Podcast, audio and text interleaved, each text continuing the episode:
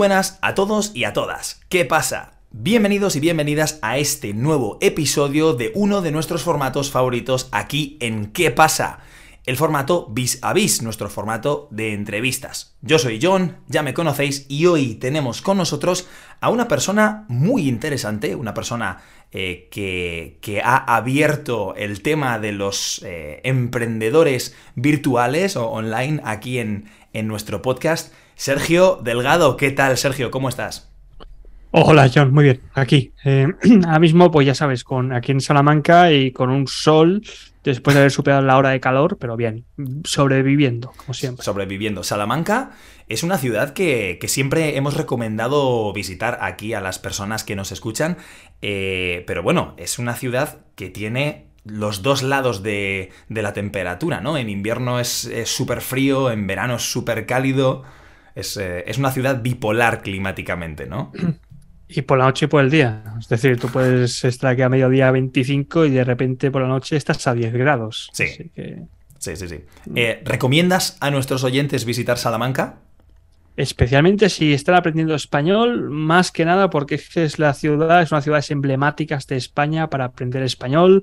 Vienen un montonazo de estudiantes Erasmus, vienen muchos estudiantes a estudiar aquí, que la universidad es muy famosa para, para aprender cualquier, eh, cualquier cosa, pero sobre todo el español. Y también porque se vive muy bien. Es una ciudad pequeñita, eh, con mucha fiesta, con mucho ambiente y también, pues oye, para pasárselo muy bien y para practicar un poco español. Genial. Genial. O sea que para, para, todos aquellos y aquellas que nos estáis escuchando, pues ya sabéis que eh, Salamanca os recibe con los brazos abiertos. Además, hay un par de secretitos, ¿no? Que todo el mundo que visita Salamanca tiene que, encontrar, ¿no? Que son, eh, bueno, un par de fachadas eh, de edificios muy, muy emblemáticos de la, de la ciudad de Salamanca. no sé si nos las puedes mencionar brevemente para que la gente pues se anime a buscar esos, esos easter eggs, ¿no? Y que la gente pues se anime a visitar la ciudad. Por una parte tenéis la, rana, si vais a la facultad de, de Filología, os vais al pórtico, eh, vais no os voy a decir exactamente dónde está, es un poco difícil de encontrar, pero bueno, hay que mirar un poco hacia arriba y tener paciencia. Exacto. Y luego la otra cosa que tampoco está mal, que está más fácil de encontrar, no sé si te refieras al astronauta, que esto está pues en, en la catedral, y ahí ya sí que se encuentra mucho más, más fácil. Eso es. Eso es. Para, bueno, para los que no lo sepáis, pues Salamanca es una ciudad que mantiene muy bien su centro histórico, ¿no? Eh, es una ciudad que mantiene los edificios clásicos de la universidad, ¿no? La, el tema de la iglesia, ¿no? Y, lo que está comentando Sergio es que, bueno, pues hay un, par de figuritas, ¿no? Una rana, concretamente, en la universidad. Y un astronauta. Yo sé que suena muy raro esto, pero hay un astronauta en, la, en el pórtico, en una de las entradas de, la iglesia de Salamanca, y es bastante curioso de ver, y por supuesto si visitáis la ciudad os animo a buscar estas dos figuras y a comer, Sergio, por favor, o sea, que la comida de Salamanca es maravillosa. Eh, si os gusta el embutido, o sea, el embutido es mucho cerdo, mucha carne. Si sois vegetarianos, lo vais a pasar un poco mal por aquí, pero bueno, eh, todo lo que es carne y embutido, hay una cosa que se llama hornazo y es una bomba de, de, relojería en el estómago. Es una, tiene cerdo sobrasada, tiene un montonazo de comida. Todo lo que está antes prohibido por la iglesia, pues te lo puedo tener ahí. Pues está ahí. Tú te lo comas. Exacto, el hornazo. ¿eh? Si, si, si queréis eh, investigar un poquito sobre, sobre este plato típico de Salamanca, que no se os olvide que empieza con H, por favor. Hornazo, de horno, ¿vale? Así que nada, pues Sergio, eh, bienvenido a, ¿Qué pasa? Eh, primera vez, por supuesto, y, y nada. Es un placer para nosotros hablar contigo un poquito y sobre todo conocer, pues, pues, quién eres. Así que me gustaría comenzar esta, este pequeño eh, podcast sabiendo un poquito más de ti, ¿no? ¿Quién, quién eres? ¿Qué haces? ¿Qué, qué, qué estudiaste? Cuéntame un poquito quién es Sergio. Bueno, yo soy de, Barcelona, soy de una gran ciudad de, España, ¿no? De, y bueno, eh, yo soy de Barcelona, pero toda mi familia es de Burgos, es de Castilla, ¿no? Entonces siempre es un poco el contraste entre lo que es la ciudad grande y la ciudad que no es tan grande, pero también entre lo que son estas dos Españas, ¿no? Que son, son tan diferentes entre sí. Y bueno, em, yo, a mí siempre me gustó mucho leer, ¿no? Y cuando teníamos que ir en España con 18 años, que siempre he considerado que es una, es una edad muy, muy, muy temprana para decidir qué vas a estudiar, porque con 18 años no tienes mucha idea, pues bueno, me puse a estudiar eh, filología hispánica, ¿no? Lo que es español, lengua española y literatura española. Y ahí, pues poquito a poco, poquito a poco, pues hice la, la, carrera y ya en el último año, cuando tienes que decir ya se te acaba un poco lo que es un poco la fiesta, ¿no? Y pasas a la vida real. Y, bueno, ¿y ahora qué tienes que hacer con tu vida, Sergio? Pues bueno, mm, yo empecé a preguntar a mis compañeros, oye, vosotros qué vais a hacer con esto de filología hispánica, esto qué salidas tiene, ¿no? Claro. Y la gran mayoría pues decían, no, vamos, yo voy a hacer lo que antes era el CAP. El CAP era un cursito que a ti te habilitaba como profesor para enseñar, en este caso español, en la educación obligatoria, en la ESO, en la primaria y lo que eran las escuelas. Lo que pasa es que yo acabo, acabo de licenciarme, John, en 2011. En 2011 está la primera crisis económica en España, un buen boom. Eh, había, para que la, gente que se escuche se haga una idea, más del 50% de paro juvenil. Y entonces, claro, yo que tenía en aquel entonces 22 añitos, acabo la carrera y digo, bueno, ¿y ahora qué hago aquí? Que aquí no hay trabajo. Claro. Y yo dije que no, que esto de estudiar aquí el CAP y ser profesor en educación obligatoria en España, no, que yo en España no me iba a quedar. Y empecé a, probar un poquito, pues a ver lo que era dar clases de español a extranjeros en, una, en una ONG. Yo empecé con una ONG de forma no remunerada, gratuita, no cobraba nada, para probar un poquito cómo iba esto. Y poco a poco me di cuenta de que esto me gustaba. Digo, a mí enseñar, comunicar me gusta, me gusta. Lo que pasa es que, claro, yo tenía un problema. Y el problema es que yo había hecho filología, pero es que yo no tenía formación pedagógica. Exacto. Yo no sabía cómo plantear una clase, no sabía cómo secuenciarla, cómo planificarla, no sabía las dudas que tenía un extranjero, que son diferentes a, las de un nativo a la hora de, aprender la, el español, ¿no? En el caso de que sea lengua meta o, lengua nativa. Y claro, ahí ya cuando, es cuando me empecé a formar con, con esto que se llama L, español como lengua extranjera, que es una disciplina, y me empecé a formar como profesor. Tuve mis primeros cursos, ya tuve mis primeras clases en academias en Barcelona, ya pagadas, ¿no? Y poco a poco ya, pues bueno, ya decidí subir el peldaño y hice el máster, un máster de profesor de español como lengua extranjera. Muy bien. Y nada, lo mejor del máster, ¿sabes lo que fue, John? Eh, fue la beca Erasmus. Yo nunca hice un Erasmus, me tocó en el máster y ahí es cuando me largué. Me largué, me fui a, a Estocolmo, a Suecia. Qué bonito. A pasar frío. A pasar frío, sí, sí. A pasar frío. Y allí estuve, eh, nada, eh, con dos asignaturas. Solo tenía dos asignaturas, me, puse de fiesta a tope. A tope. No, no, estudié casi nada, solo con dos asignaturas. Los profesores estaban maravillados por mi español. Le dije, es que usted habla muy bien español. Y le digo, sí, bueno, es que soy nativo. viene, viene, viene fácil esto.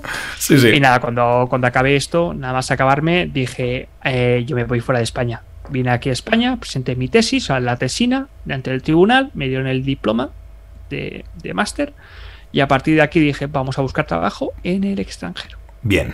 O sea, tu, primer, tu primer impulso fue ir a buscar trabajo fuera, porque, bueno, para todos aquellos y aquellas que no saben muy bien qué es la filología hispánica, pues es un estudio mm, que no está per se orientado a enseñar el español. Como ha dicho Sergio, él tenía pensado ser un profesor de secundaria para españoles, es decir, bueno, como vosotros los ingleses estudiáis inglés, inglés en la escuela, o los franceses estudiáis francés, o los alemanes estudiáis alemán en la escuela, igual que todos nosotros, estudiamos lengua castellana y literatura en, en la escuela, ¿no? Pues eh, no está directamente orientada a eso, sino que Sergio estaba buscando una serie de alternativas Mm, posibles en este periodo de crisis económica y laboral que había en España. Entonces tú decidiste probar suerte fuera de España, ¿no?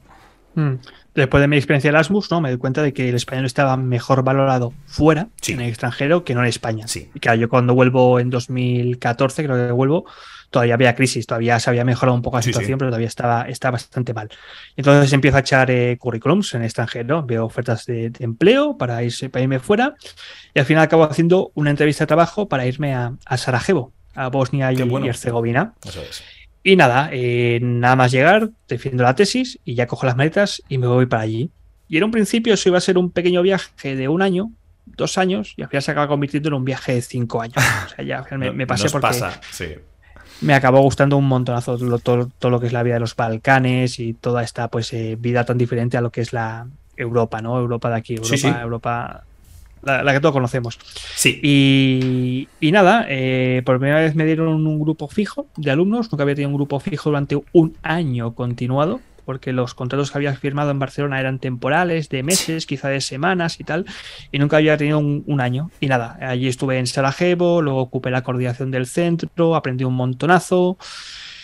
Hasta que ya, pues prácticamente eh, ya me cansé de eso y lo que me quedó, y al final no hice, es la espinita que tengo clavada aquí, John, es hacer un lectorado, es dar clases de español en una universidad, ¿no? Sí. hay lectorados de dos, tres años, ¿no?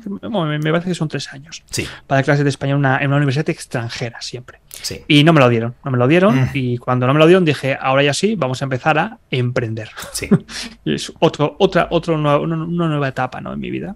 Sí, de hecho, eh, antes de hablar de- del tema este, porque es un tema muy interesante, el tema de emprender, ¿no? De, de comenzar tu, tu propio negocio, de comenzar tu, tu- vamos a decir, de realmente crear tu propia situación laboral, ¿no? Eh, yo quería preguntarte por esos, esos años en, en, en Bosnia-Herzegovina, ¿no? Eh, ¿Tuviste, te adaptaste bien? ¿Tuviste un choque cultural? Que aquí en este, en este podcast hablamos muchísimo de los, los intercambios y los choques culturales porque nos interesan mucho. Entonces, eh, ¿cómo fue tu adaptación a, a este país tan diferente a España realmente?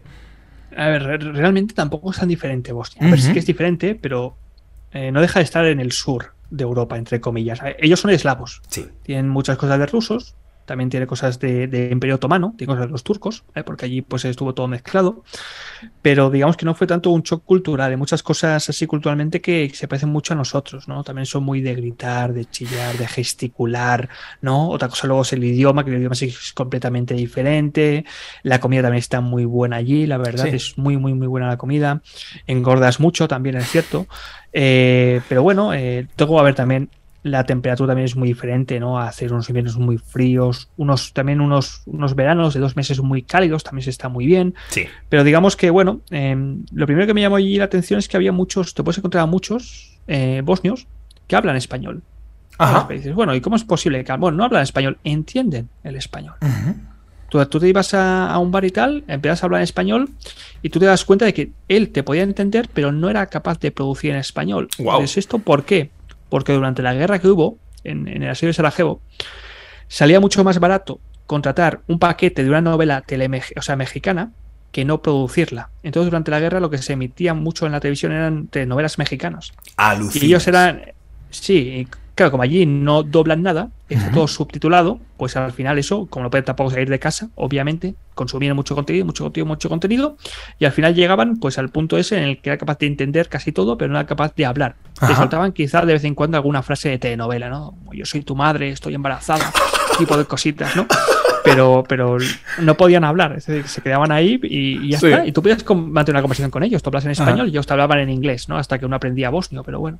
Exacto, qué bueno. ¿Llegaste a aprender el idioma? Muy poquito, muy poquito. Hacía todo en nominativo, es decir, no, no, hay siete casos, no, no os declinaba porque me parecía una locura, digo, no tengo paciencia para esto, pero bueno, al final me entendían, me entendían como hablando un poco, como en español hablamos, como si tú hablases solamente con, con infinitivos, por ejemplo. Vale, sí. O sea que llegabas a. que muchas veces hablamos de esto como un, un idioma fallido, ¿no? Pero. pero eh, para mí es una de de los estados más importantes de aprender un idioma, ¿no? Que es cuando comenzamos a tener una capacidad comunicativa. ¿no? Lo hablo con, con muchos de mis estudiantes eh, y me dicen, joder, hablo fatal, ¿no? Y yo digo, bueno, eh, vale, hablas, hablas de una forma incompleta todavía, ¿no? Pero, pero te puedes comunicar, que es una de las cosas que estábamos buscando tener, ¿no? La comunicación. Y en tu caso funcionaba, ¿no? Como, como puedo ver. Sí, sí, sí, a ver, claro, eh, te- tenía mis limitaciones, no podía hablar de cosas así, de astrofísica y ese tipo de cositas, Sí. pero en el día a día lo que es ir a comprar el pan, eh, no sé, pedir un taxi, indicar la dirección, preguntar la dirección de una calle, eh, no sé, irte a tomarte una cerveza con alguien, hablar de cosas típicas y básicas, ¿no? A nivel cotidiano, pues oye, Sí. podías hacerlo tranquilamente. Ellos detectaban enseguida de que tú no eras de, de allí, no tanto por la pronunciación, porque la pronunciación era bastante similar, Ujú. quizá algunas palatales que, que tenían unos sonidos como ch, ch, y es un poquito diferentes a nosotros, Sí. pero por el resto también tiene la misma entonación que el español. Pero claro, luego a nivel gramatical se notaba que no, que no, no tienes ese dominio. Exacto. O sea que es, una. Imagino, al ser un idioma eh, eslavo, pues, o, o con, o con muchos tintes eslavos, porque imagino que en esa en la zona de los Balcanes, pues hay mucha interacción lingüística. Entonces, al final. eh, hay una serie de, de estructuras que no, mm, aun siendo idiomas indoeuropeos, pues no, no tienen la misma estructura que aquí, ¿no? Y es, creo que es, al final es una de las cosas más más difíciles, entre comillas, ¿no? Porque todo el mundo puede aprender vocabulario, todo el mundo puede aprender a conjugar, pero integrar un idioma hasta, hasta naturalizar la estructura, pues es, bastante complicado. Mm, pero bueno, ellos también son unos, bueno, son unos cracks, ¿eh? son, son muy buenos aprendiendo idiomas extranjeros. Quizá o sea, para ellos es como un juego de, niños. Yo me acuerdo que yo agarraba niveles de A1, A1 absoluto, o sea, un principiantes absolutos, oye, y en 3-4 meses ya estaban chapurreando español. Sí, sí, sí. Como digo, madre mía, yo, yo, llevo aquí dos años y puedo hablar muy mal el bosnio, pero es que yo lo aprendía enseguida, enseguida. Eso es. Mira, y hablando de, de, tú como, como, profesor, tú comenzaste tu, tu, mm, tu carrera, ¿no? Tu, tu vida laboral siendo profesor de español pero ahora no eres o no solo eres profesor de español, ¿no? ¿Qué, es lo que haces eh, en tu vida laboral? Bueno, eh, a ver, yo tengo, yo diría que siempre que me preguntan a qué me dedico, siempre digo soy profesor de español porque es más fácil de es Más fácil, sí. Lo que pasa que, claro, eh, si tú concibes a un profesor de español como un profesional que da clases, yo doy hago muchas más cosas que dar clases de español. Sí. Entonces, más o menos siempre hago lo mismo porque está todo integrado en el mismo circuito. Yo formo a profesores de español que quieren emprender, como yo emprendí después de dejar Sarajevo, es decir, un profesor que quiere vender sus propias clases en línea, en Internet. También doy mis propias clases de español, en este caso para preparar para el examen DELE, y también tengo un pequeño negocio de podcast, ¿no? De pues ciertos profesores que quieren usar el podcast para darse a conocer, para dar a conocer su negocio y para dar a conocer su marca como profesores de español. Sí. Eso es. Y, todo esto, ¿cómo, ¿cómo, comenzó? Es decir, ¿en qué momento comienzas a, pensar, ok, soy profesor de español, pero puedo ser algo más, ¿no? ¿Cómo comienza esta, esta nueva carrera, por así decirlo? Yo, mira, yo abro, abro un blog que se llama conmovimiento.com y ese blog en teoría está para, está para explicar un poco mis aventuras fuera de España. Era un blog así un poco como de motivación, eh, vivencia personal, ¿no? Y claro, poco, yo iba escribiendo también ciertos artículos de cosas que hacía en clase, ¿no? De ciertas actividades, de cosas que habían pasado. Y poco a poco lo que me iba diciendo la audiencia era que lo que realmente, que no le interesaba mi vida, que mi vida, yo por ahí dando vueltas, que no les interesaba tanto, que querían cosas para, para clase, ¿no? Y poco a poco fui formando sin querer, de forma involuntaria, una, una comunidad de profesores de español que me estaban siguiendo, que leían, que estaban en las redes sociales, ¿no? Y, y bueno, yo partí de ahí. Yo cuando ya en los últimos años que estoy en Sarajevo, cuando estoy trabajando ya la coordinación, yo ya me empiezo a plantear de que quizá, quizá podría empezar a sacar rentabilidad a, esta comunidad de profesores y que luego también podría ir haciendo otro tipo de cosas como dar clases de español, ¿no? Sí. Y nada, cuando, cuando doy ya el paso definitivo, eh, me voy a Francia. Eh, en ese momento tenía una novia que hacía un Erasmus, entonces me voy a Francia con ella. Y entonces tengo seis meses cubiertos, medio año, seis meses cubiertos. Digo, ahora o nunca.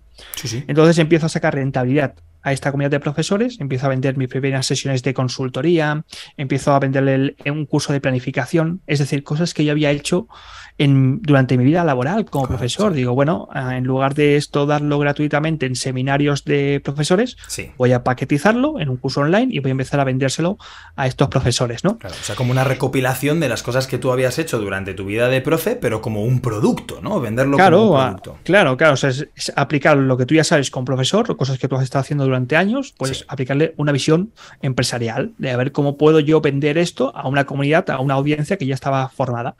Y nada, ya y a partir de ahí empiezo también a facturar dinero y también empiezo con mis clases online. Sí. En aquel entonces voy a Italki, estoy por las plataformas, doy mis primeras clases por ahí para ver un poquito a ver cómo era esto de las clases online, porque todavía no sabía mucho cómo iba.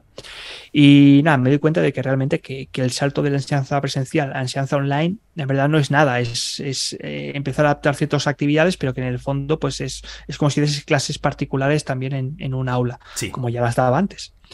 Y nada, luego poco a poco voy creando también mi marca. Me, especializo con una página web que todavía sigue viva, que se llama eh, Learn Spanish Beginner, que son niveles A1 y A2.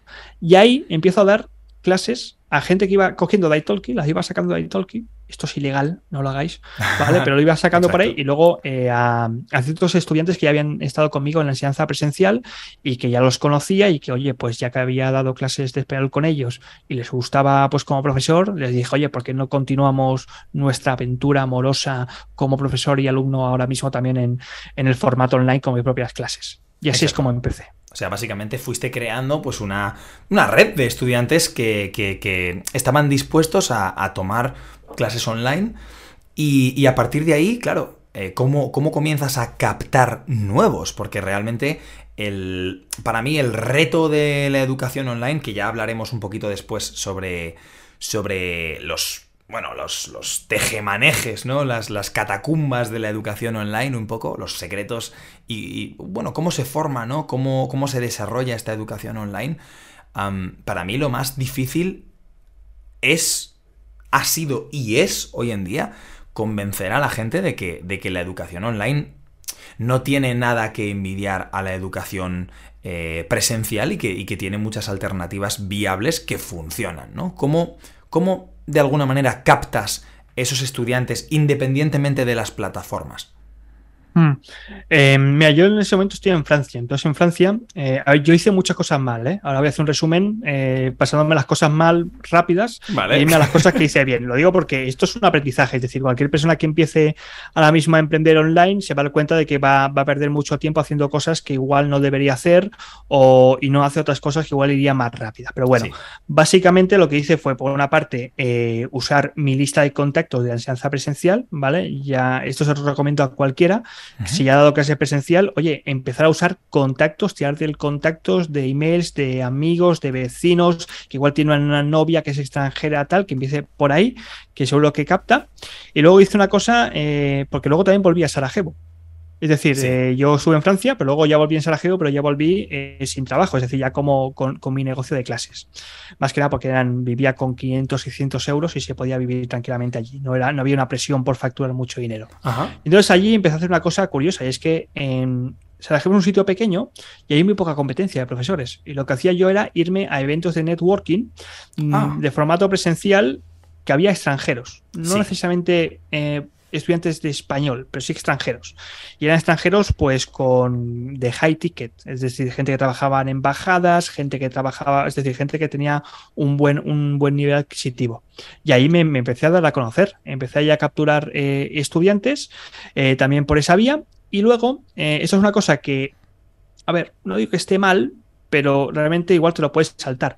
Y es que empecé a escribir muchos artículos, hice mucho SEO, hice un podcast que acompañaba a, esos artículos. Estoy hablando de hace años cuando todavía no había muchos podcasts. Ahora tampoco hay muchos, pero en aquel entonces no había. Y era un podcast basado 100% en principiantes. Sí. Y era un podcast que hacía yo en, en, Spanglish, hacía también en inglés, ¿no? Entonces esto lo iba acompañando del, artículo. Sí. Y ese podcast aún sigue, ya no, ya no lo grabo, pero aún me sigue dando estudiantes. Es decir, es un podcast que está muy bien situado a nivel de, de branding, a nivel de, deseo a nivel de naming, pues se llama Learn Spanish Beginner y tiene un montón de suscriptores y lo sigue, no sé si tengo unos 60 episodios y la gente lo sigue escuchando, es un episodio de 5 minutitos, muy cortito. Y ahí es cuando empecé a capturar los primeros. Vale, ¿Mm? o sea, fue tu primer proyecto mm, seriamente fuera de la didáctica, ¿no? Que era más algo más alternativo, más mm, quizás la creación de contenido pura y dura, ¿no? Sí, sí, sí, sí. O sea, bueno, era un era el, reto ¿no? Que, se encuentran muchos, muchos profesores, sobre todo que vienen de la, de la enseñanza presencial, y es, oye, ¿y yo cómo encuentro alumnos? Exacto. Porque cuando tú estás dando clases en, un centro, a, ti el aula ya te lo oyeron. Es decir, eh, tú no ves el trabajo previo que ha habido de, pues, del departamento de marketing, el departamento de que sea, que a veces igual es muy pequeñito y son, es el mismo director el que lo hace, pero eh, cómo han, eh, se han dado a conocer cómo han convencido a esas personas y cómo esas personas cuando ya llegan al aula, normalmente ya han pagado por el curso. Es decir, tú lo que estás haciendo ahí en el aula es validar fidelizar la idea de la venta. Pero claro, antes había un trabajo enorme y como esos profesores no han visto ese trabajo enorme, no saben cómo se hace, porque tampoco nunca les han formado. En el fondo es una competencia, John. Esto se, aprende. Vender es una, es una, cosa que se aprende. Lo que pasa es que, bueno, hay que aprenderla y como no sabemos, mm, siempre casi como que partimos desde cero, pues bueno, hay que aprenderla y eso lleva, requiere tiempo y luego también muchas veces requiere superar ciertas creencias limitantes de personas que no les gusta vender o que conciben de que el dinero, ganar dinero es malo, o que, pues oye, muchas cositas que, que, no, que mucho, y sobre todo en los profesores, que los profesores ven la venta en la educación como algo totalmente negativo. No quieren ni saber de esto. Sí, y de hecho, mira, yo podría incluso estar de acuerdo con el hecho de que la venta de la educación eh, puede ser algo negativo, pero yo creo yo lo aplicaría a la educación básica, es decir, a la educación eh, primaria, a la educación a la que todos tenemos un derecho, ¿no? Pero al final eh, es que la, la enseñanza de los idiomas es una especialización que conlleva porque cuando tú estás pagando por tus clases particulares y por, tus, por, tu profesor realmente, o a tu profesor, estás pagando una formación que ese profesor ha puesto. Un esfuerzo en, tanto en la adquisición, por ejemplo, de material técnico, como pueden ser para nosotros, ¿no? Un micrófono, una cámara, tener un ordenador, una conexión estable a Internet, eh, una serie de inversiones, no solo de dinero, sino de tiempo, en preparar tus materiales, en, escribir tus propios libros incluso, ¿no? En buscar tus ejercicios. Al final, eh, la cantidad, y lo podemos asegurar cada uno, todos y cada uno de los profesionales educativos que hoy en día trabajamos de forma autónoma, es decir, como emprendedores, te podemos decir que sea lo que sea que estás pagando, lo vale. Eh, hablando en términos generales, luego hay que ver la calidad de cada uno de los profesores y de los materiales, ¿no? Pero en cuanto a esfuerzo, en cuanto a inversión, tanto de tiempo como dinero, es un producto que la gente está, está consumiendo y creo que no hay nada de malo en, en hablar de ello como producto. Al final vendemos un servicio parte de nuestro tiempo y desde luego nuestro esfuerzo y nuestro, y nuestra, nuestro conocimiento. Entonces, eh, yo creo que mm, muchas veces se escucha la palabra prostitución cuando se habla, se mezcla la educación y el dinero, ¿no? Pero yo no lo veo así. Eh, comparto tu opinión en que, eh, viendo, por ejemplo, cómo es tu vida y viendo mi experiencia personal, no todo el mundo tiene esa capacidad, ni esas ganas, ni hablaría de valor, pero no sé si valor es la, palabra adecuada, ¿no? La, intención o la voluntad de decir, mira, no quiero buscar un, trabajo al uso, no quiero trabajar en una, en una escuela o en una asociación que me dé un contrato, sino que quiero intentar buscar la mejor vida posible por mí mismo, ¿no? Creando mis propias cosas. Creo que eso tiene un valor absolutamente incalculable. Mm especialmente los profesores. Somos un sector, o al menos eh, un sector donde, como tú bien has dicho, no se valora 100% nuestro trabajo, o sea, el tiempo, el esfuerzo que implica dar una clase, porque no solamente es dar la clase, está allí, sino que hay mucho trabajo previo y mucho trabajo luego a posteriori, de corrección de deberes, de etcétera, etcétera.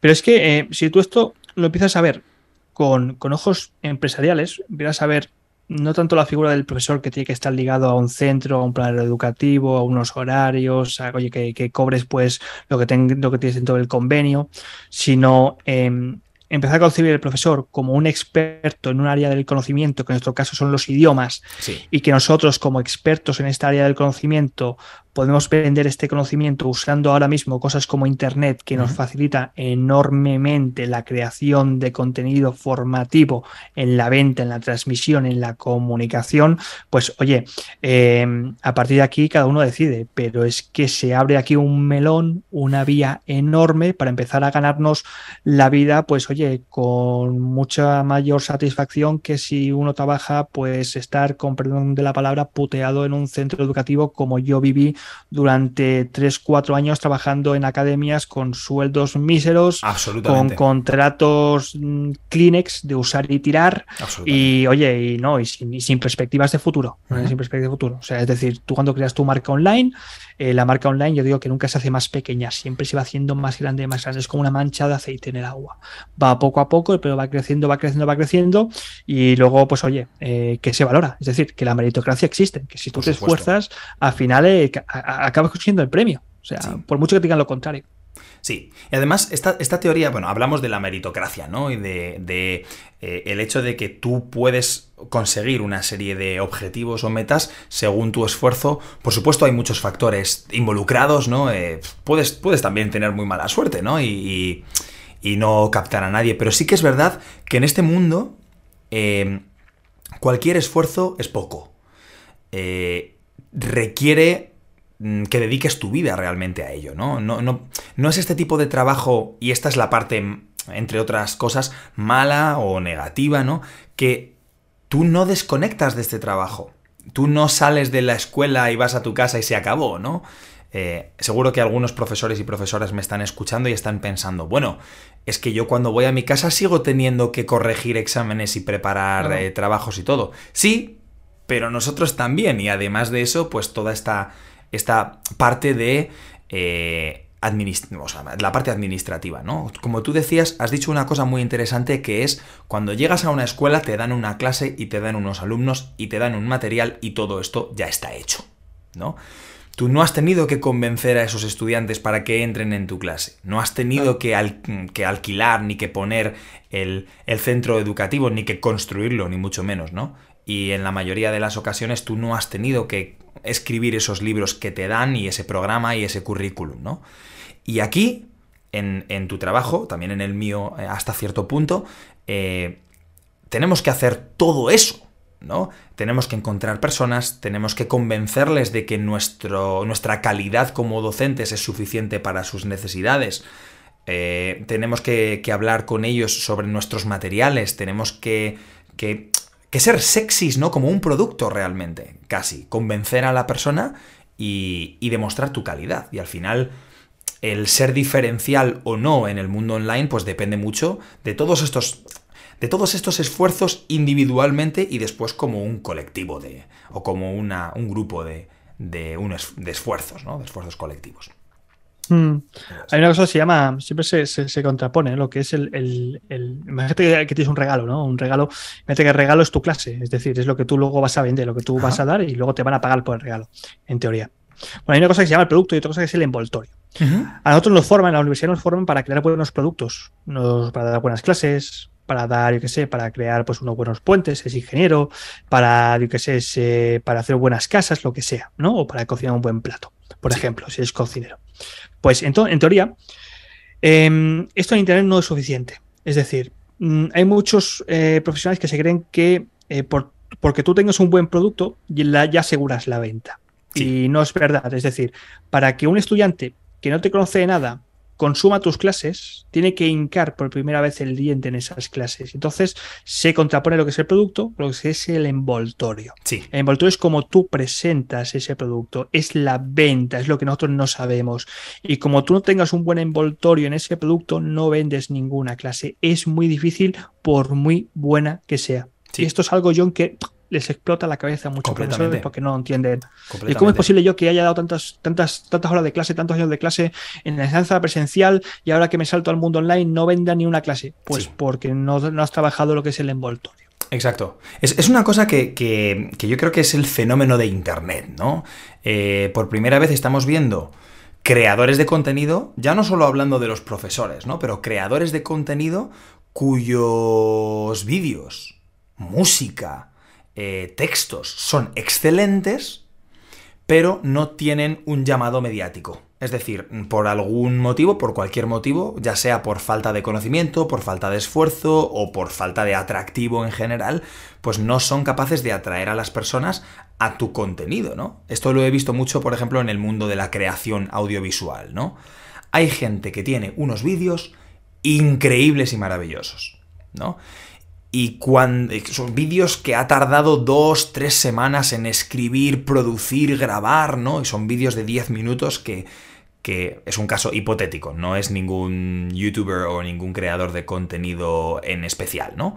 Pero pongamos el caso de esta persona que trabaja muchísimo sus vídeos eh, y que bueno, al final del mes pues ha recibido unas 5.000 o 6.000 visitas cuando tienes un youtuber o un influencer que sube a internet una partida de Fortnite que aparentemente no tiene el mismo esfuerzo que tiene todo su vídeo o cualquier videojuego o cualquier blog o cualquier tontería que se les ocurra como un challenge o cualquier cosa que tiene de repente al final del mes un millón de visitas, ¿no?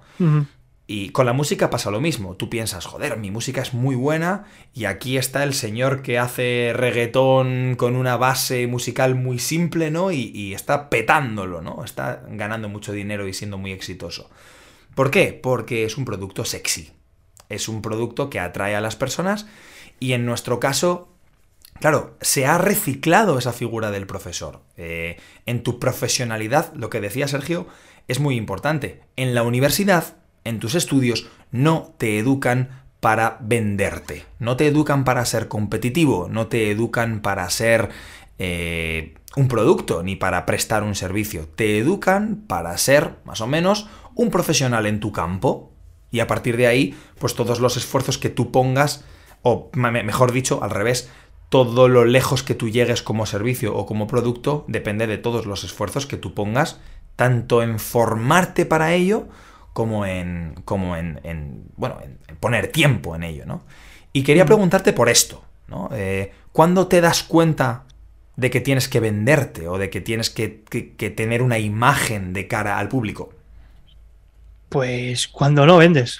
o sea, cuando, cuando realmente tienes tus, tus clases y ves que no tienen los alumnos, ahí es cuando dices, bueno, acá hay algo que no sé o que estoy haciendo mal y, que tengo que cambiar. Es decir, aquí, aquí falta algo, ¿no? Entonces, eh, bueno, te fijas en cómo hacen la gente los demás y te das cuenta de que están haciendo cosas que, que tú no sabes y que tampoco entiendes mucho. Entonces, es cuando te empiezas a, cuando, al menos cuando yo me empecé a, formar en, cursos de ventas, fui, empecé a, ir a eventos de emprendedores, a asistir a grupos mastermind, a ver un poquito cómo pensaba esta gente, que sabía, que no sabía, cómo, entonces ahí te das cuenta de que hay una realidad enorme de, cosas que no sabes y cosas que son necesarias porque cuando tú las pones en uso es cuando empiezas a vender y dices, jope, ahora sí, ahora sí que esto empieza ya, empieza a conectar aquí las piezas del puzzle y empieza esto a tener sentido, ¿no? Más que nada porque la, la mejor mejor consecuencia, resultado de todo ello es que te empieza a llegar el dinero. Cuando te empieza a llegar el dinero, que antes no te llegaba, y dices, ahora sí que la cosa está empezando bien.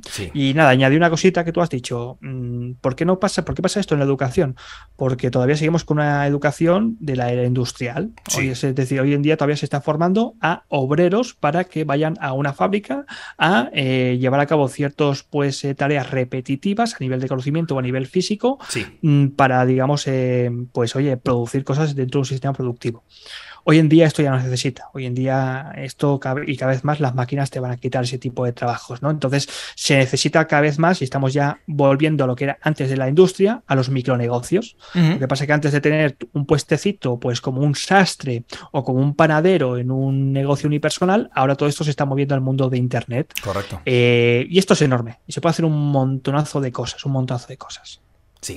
Y hablando, mira, hablando ahora de este, bueno, de estas oportunidades que te da Internet, ¿no? Que al final has dicho una cosa muy interesante y es que estamos como volviendo al, al modelo de los profesionales liberales, ¿no? Es decir, al, modelo de eh, profesionales que, que, crean su propio negocio independientemente de, de asociaciones colectivas que para las que te educan un poco, ¿no? Como mm. el típico eh, el típico videoclip de Pink Floyd, ¿no? Another Break in the Wall, mm. que habla de, esa producción en masa de alumnos como si, como si fuese una, escuela fordista, ¿no? Una escuela que, mm, produce a sus estudiantes como en masa, ¿no? Como en cadena. Em, Hablando de esto, hablando del cambio que, está dando la figura del profesor, ¿no? De ese profesor de escuela enfrente de una pizarra que te transmite el conocimiento, ¿qué tal la comparativa de forma social? Es decir, ¿consideras que, que a ti socialmente cuando tú hablas de tu trabajo se te considera al mismo nivel que un profesor? ¿Más? ¿Menos? ¿Qué, qué experiencia tienes con esto?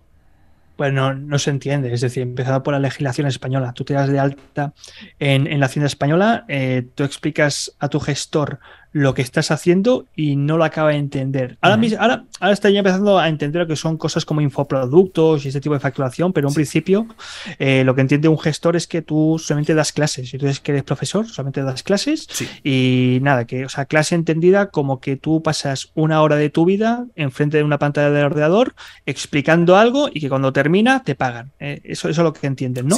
Y claro, esto pues tiene mucho, mucho, mucho techo, un techo muy alto. Esto también sucede lo mismo cuando tú te vas a, seminarios de profesores de L presenciales de toda la vida, ¿no? Y claro, tú les dices, bueno, y te preguntan, bueno, ¿y tú qué te dedicas? ¿Y dónde trabajas? ¿no? ¿En qué escuela trabajas? No, no, yo, yo trabajo, tengo mi, propia escuela online y tal. Ah, bueno, das clases. Digo, sí, sí, das clases. Y, ah, yo también quería dar clases, tal, ¿no? Em, me creé un perfil en clasesparticulares.com, ¿no? Donde, oye, para dar unas clases ahí sueltas y bueno, mira, oye, me estás saliendo con unos alumnos, ¿no? Pero tú vives de esto, de verdad, porque es que a mí esto no me funciona.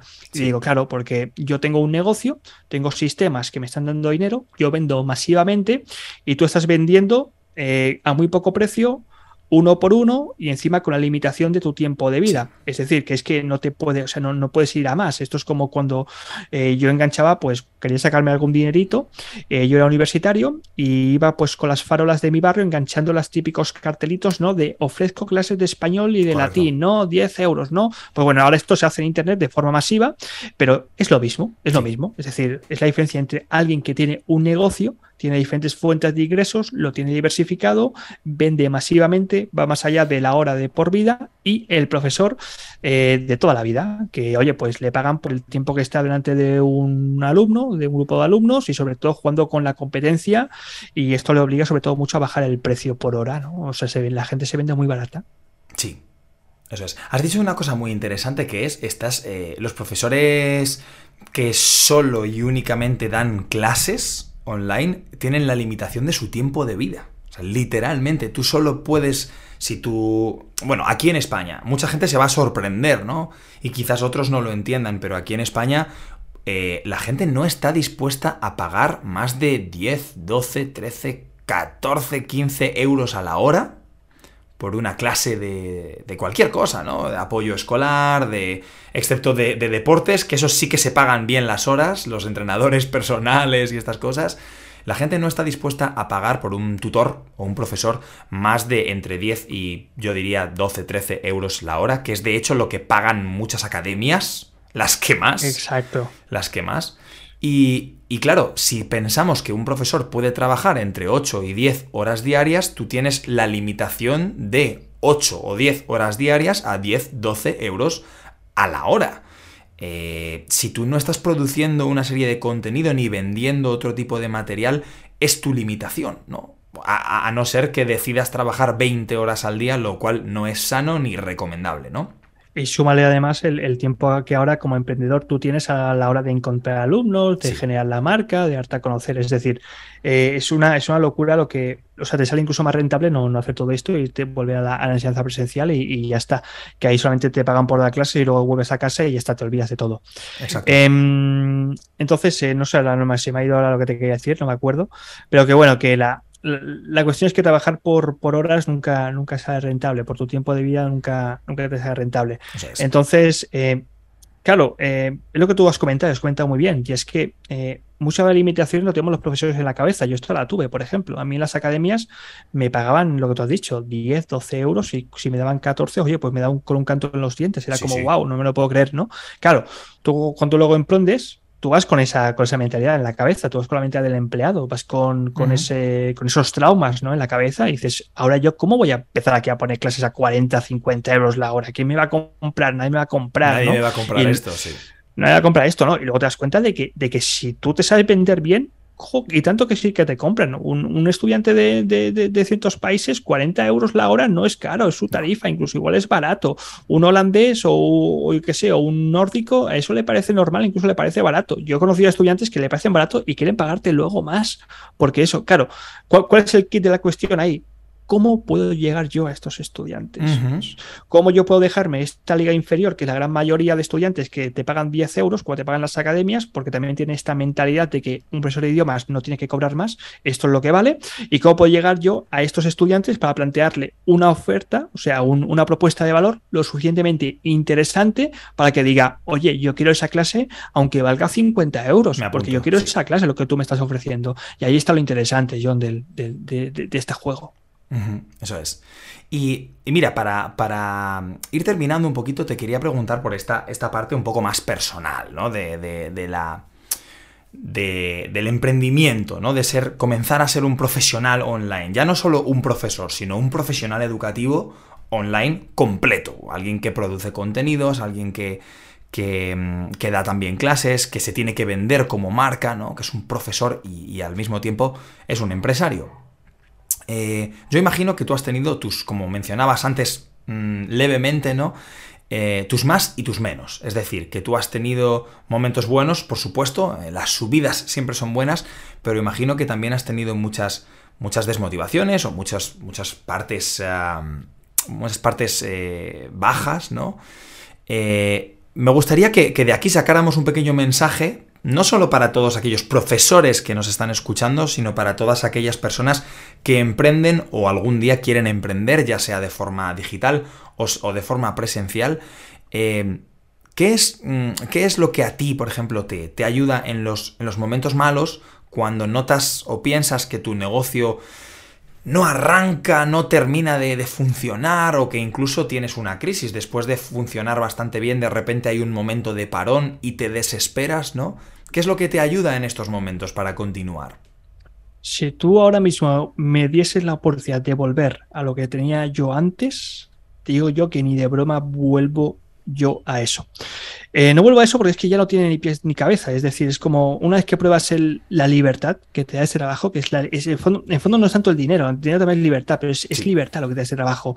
Poder, o sea, es que cambia mucho la vida cuando tú te levantas cada día porque tienes que cumplir un horario de trabajo, tienes que entrar a las 9 a trabajar, sabes que vas a estar ahí todo el día, sabes que lo máximo que te queda el fin de semana, y cuando tú te levantas diciendo, oye, pues quizá hoy no trabajo, o hoy voy a hacer una cosa diferente, o voy a hacer otro tipo de cosas, es que cambia totalmente.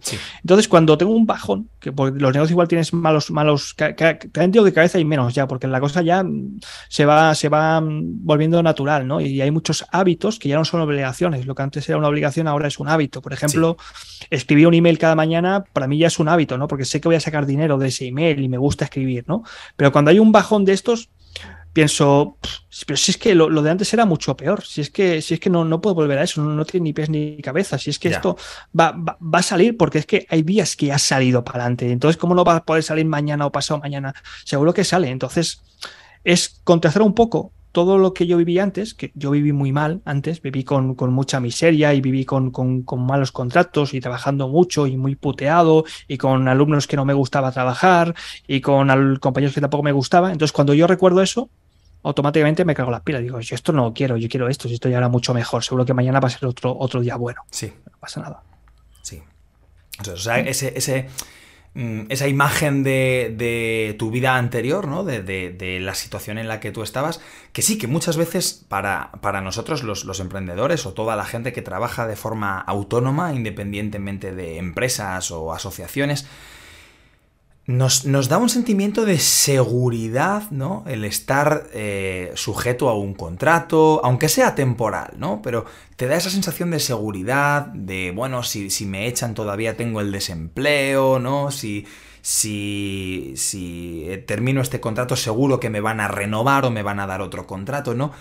Y, y aunque esa sensación de seguridad reconforta, no sigue, no, no deja de ser una zona de confort ¿no? Y entre, entre todas las cosas que hemos hablado del emprendimiento, de ser un, un, entrepreneur, ¿no? Que, que sale de, de, su lugar habitual de trabajo, de su ambiente habitual de trabajo, está el salir de la zona de confort. ¿no? Y yo creo que mm. este, este mensaje que nos está dando Sergio no vale solo para todos aquellos y aquellas que estamos emprendiendo, sino para todas aquellas personas que, que pueden plantearse, bueno, quizás en mi vida me estoy encontrando en una zona de confort y si doy un paso adelante o salgo de esta zona de confort, por supuesto, voy a tener mucho miedo, voy a tener inseguridades, voy a tener buenos y malos momentos, como siempre, es la vida, ¿no? Pero tengo muchísimo más horizonte que, descubrir, ¿no? Que, que, que ver y, por supuesto, pues se, se, te abre un sinfín de oportunidades que, en tu zona de confort no tendrías, ¿no? Porque estás muy limitado.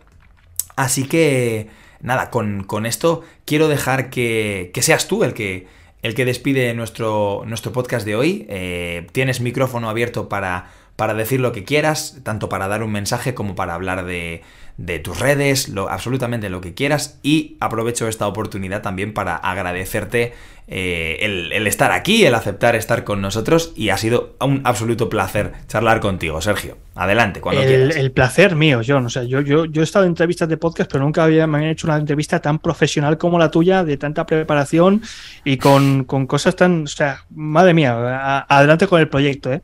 Bueno, eh, nada, que si alguien pues me quiere seguir, que sepáis que yo no estoy por las redes sociales, no me gustan las redes sociales, yo voy por email, que es lo que siempre hago. Si alguien quiere emprender como profesor, es profesor de español, se está pensando esto de emprender con sus propias clases, que vaya con movimiento.com y si es estudiante, que vaya a apruebaeldele.com, donde yo preparo para los exámenes DELE vais a ver en la página web que no os queda más remedio que darme el email si queréis ver todo, si queréis que os dé el podcast, el blog y todo y más regalitos que tengo. Pero bueno, una vez que me deis el email, yo ya me pongo en contacto con vosotros y os voy a, ir comunicando mis ideas de venta, consejos para probar el examen, etcétera, etcétera, por email. Perfecto. Sí, señor. Pues nada, como ya, como ya ha dicho Sergio, recomendadísimos sus, plataformas, sus, webs. Ya sabéis que tanto si sois un profesor que nos está escuchando porque, porque recomienda este podcast, o si sois un estudiante, pues ya sabéis que con Sergio tenéis, eh, tenéis trabajo que hacer, tenéis cositas que, que, aprender también. Y, nada, otra vez darte las gracias, Sergio, por, por, por estar aquí y a todos vosotros y vosotras por escucharnos. Muchas gracias por esta semana más y nos vemos en el próximo episodio de ¿Qué pasa? ¡Hasta pronto!